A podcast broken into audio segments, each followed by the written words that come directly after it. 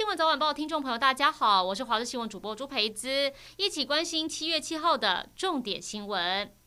三级警戒真的就到七月十二号吗？距离现在只剩五天了，该如何降级解封？还是会以微解封形式开放？现在成了民众最关心的话题。指挥中心提出两大指标，考虑调整警戒分级条件，但有专家认为不能以群聚事件来看，应该以确诊数作为依据。也有公卫专家提醒，如何在解封后让民众继续维持良好防疫习惯才是重点。公卫专家陈秀熙提出，以加拿大来看，解封措施。就是用疫苗覆盖率来分级。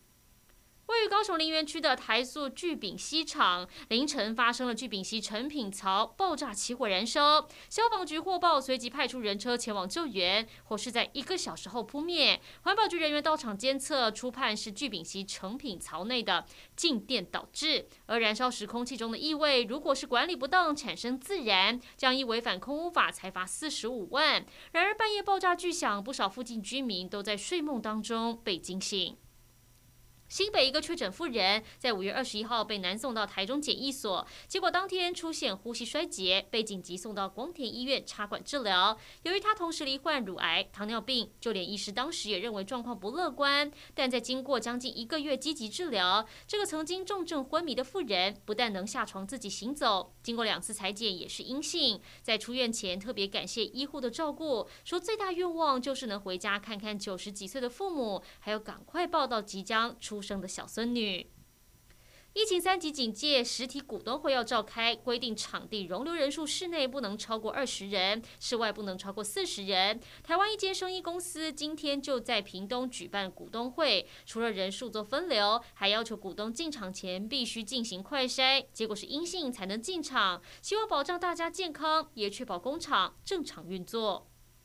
第七十四届坎城影展在台湾七号凌晨开幕，台湾也有电影入围，由柯震东主演的电影《寻找》入围影展一种注目竞赛单元，彭于晏、张艾嘉主演的《热带往事》则获得了影展特别放映。去年因为疫情，堪称影展取消，今年终于盛大回归。红地毯上众星云集，包含影后玛丽永科蒂亚，还有海伦米兰都盛装打扮。美国五十八岁的奥斯卡影后朱蒂福斯特首度带着他的妻子公开走红毯，演技精湛的她获颁终身成就奖，可说是实至名归。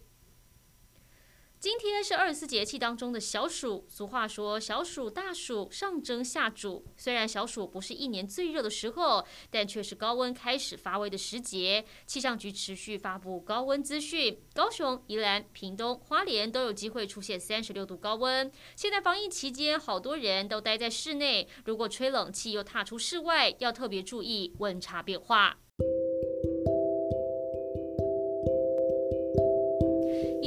节新闻内容，感谢您的收听，我们再会。